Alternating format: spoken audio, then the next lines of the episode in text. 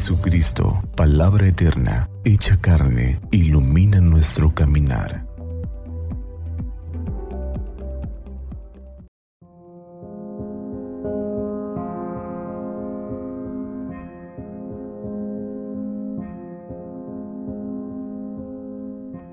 ...6 de agosto... ...fiesta de la transfiguración del Señor del Santo Evangelio según San Lucas. En aquel tiempo Jesús se hizo acompañar de Pedro, Santiago y Juan y subió un monte para hacer oración. Mientras oraba, su rostro cambió de aspecto y sus vestiduras se hicieron blancas y relampagueantes. De pronto aparecieron conversando con él dos personajes rodeados de esplendor. Eran Moisés y Elías, y hablaban de la muerte que le esperaba en Jerusalén. Pedro y sus compañeros estaban rendidos de sueño, pero despertándose, vieron la gloria de Jesús y de los que estaban con él.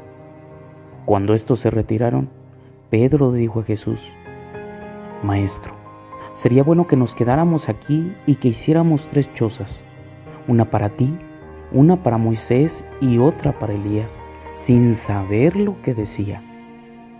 No había terminado de hablar cuando se formó una nube que los cubrió y ellos al verse envueltos por la nube se llenaron de miedo. De la nube salió una voz que decía, Este es mi hijo, mi escogido, escúchenlo. Cuando cesó la voz, se quedó Jesús solo. Los discípulos guardaron silencio y por entonces no dijeron a nadie nada de lo que habían visto. Palabra del Señor. Gloria a ti, Señor Jesús. El Evangelio del día de hoy tiene aspectos muy importantes que hablan de esta fiesta que hoy celebramos, la transfiguración del Señor. Transfigurar es cambiar la figura, el aspecto. Y escuchamos cómo en el Evangelio de Lucas se nos presenta este cambio. Y hay varios elementos que hoy en día debemos de tener en cuenta para que esta palabra tenga que iluminar nuestra vida. Lo primero que dice el texto, mientras oraba, su rostro cambió. La oración es aquel medio que Dios ha puesto entre Él y el hombre que puede transformar nuestra vida. Cuando tú oras, transformas tu vida. Hay personas que se encuentran tristes, que se encuentran desconsoladas y mientras oran, encuentran el consuelo porque allí está el Señor.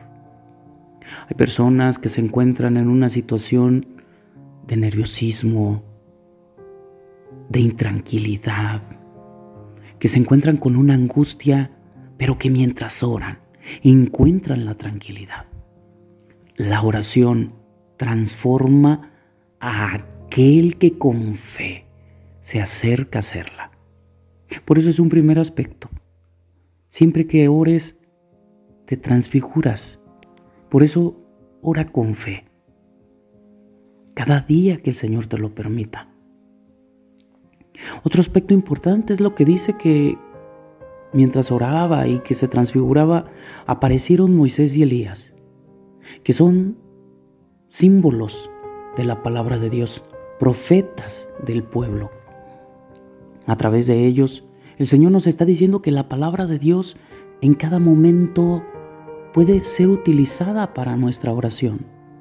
Es un medio esencial.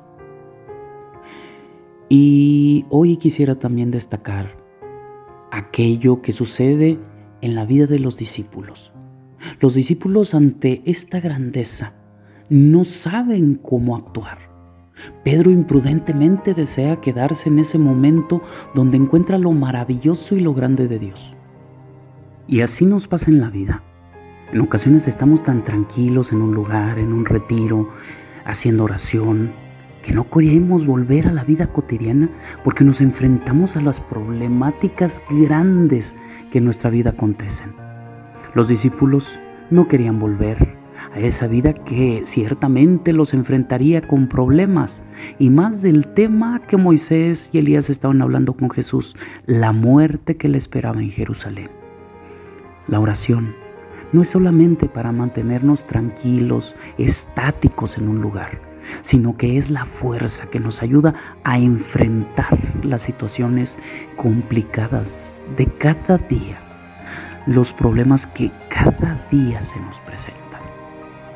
Hoy pues, a través de la oración, encomendémonos a Dios. Deja un momento para acercarte al Señor. Que Santa María, nuestra Madre, nos cubra con su manto y que iluminados por la palabra del Señor tengamos un día lleno de bendición.